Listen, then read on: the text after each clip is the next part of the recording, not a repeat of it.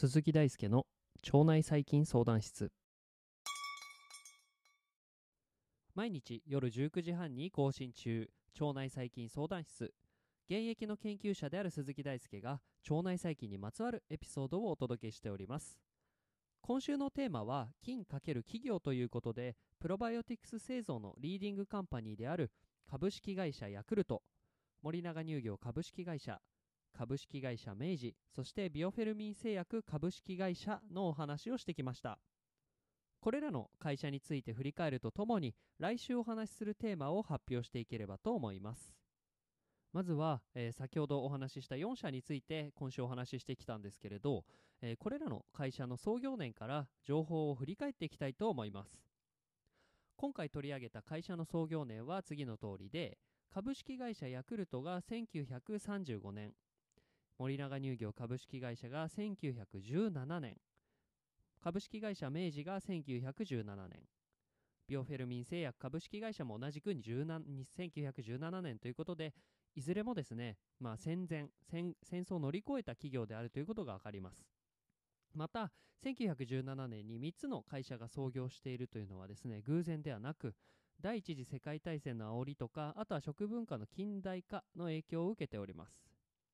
では続いて会社の規模についての比較ですが、えー、株式会社ヤクルトが2836名で、えー、売上高が4151億円森永乳業株式会社が従業員数3349名で売上高が3668億円。株式会社明治が、えー、1万4600 1万464名で売上高が8260億8000億円。ビオフェルミン製薬株式会社が238名で、えー、売上高が108億円ということでした。まあ、食品に近いプロバイオティクスを手掛けるヤクルトとか森永とか明治は間口が広くて、関連する市場規模も大きいことから売上高や従業員数が非常に多いというのが特徴です。一方ビオフェルミン製薬はですね医薬品に近いプロバイオティクスを手掛けていることから事業の規模は比較的小さめとなっております。まあ、これはあくまでも市場の規模とかあとは事業事業の性質上大きさが違うということに過ぎないと思っております。え、最後にですね、各社のプロバイオティクスの主要商品と含まれる細菌の比較をしていきます。株式会社ヤクルトは、ヤクルトが主要商品で、ラクトバチルスカゼイで YIT9029 白田株が含まれております。えー、森永乳業株式会社の、えー、主要なプロバイオティクスとしては、ビヒダスプレーンヨーグルトのビフィドバクテリウムロンガム BB536 株。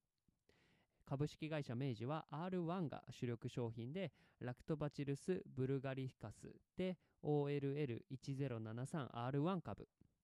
ビオフェルミン製薬株式会社は新ビオフェルミン S が主力で、ストレプトコッカスフィーカリス129ビオ 3B 株と、あとはラクトバチルスアシドフィルス KS13 株、あとはビフィドバクテリウムビフィダム GQ1 株ということで3種類の細菌がこれには含まれております。まあ、このようにプロバイオティクスはラクトバチルス属菌であったりとかあるいはビフィドバクテリウム属菌あとはストレプトコッカス属菌などの乳酸菌が主流となっております。まあ、同じ種に属する細菌といえど株によって機能は様々なので今後もですね腸活に効果的な細菌株の発見が期待されます。以上ですね、プロバイオティクス製造のリーディングカンパニーについてまとめてみました。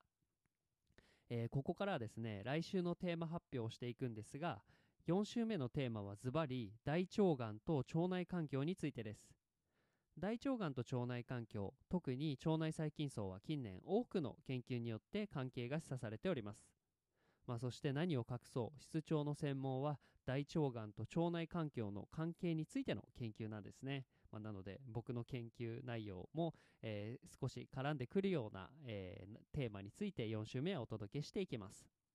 まあ、ですからですね、今後もこのテーマでお話しすることは多分何回かあると思いますが、えー、来週ぜひ大腸がんと腸内細菌層の関係お楽しみにください。えープロバイオティクス製造の会社についてのお話はいかがでしたでしょうか？私自身ですね調べていてとても勉強になったとともにいずれの会社も100年の、まあ、歴史を重ねてきたということに、まあ、非常に感動しました、まあ、結構会社運営するのって 大変だと思うんですけれど、まあ、その中で100年も1世紀も時を、え過ごしてきたというのは本当にすごいことだと思います、えー明日はですねついに今年最後のエピソードです、えー今年の総括をしていきたいと思っております。2022年 最後で噛んじゃった。2022年最後の腸内細菌相談室をぜひお楽しみにください、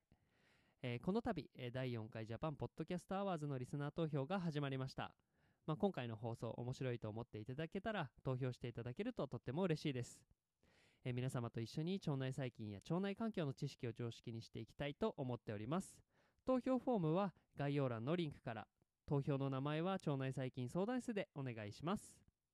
腸内細菌相談室は腸内細菌についてわからないことがあるあなたのために存在します。わからないこと難しいことそして紹介してほしいことがあればメッセージをお待ちしております。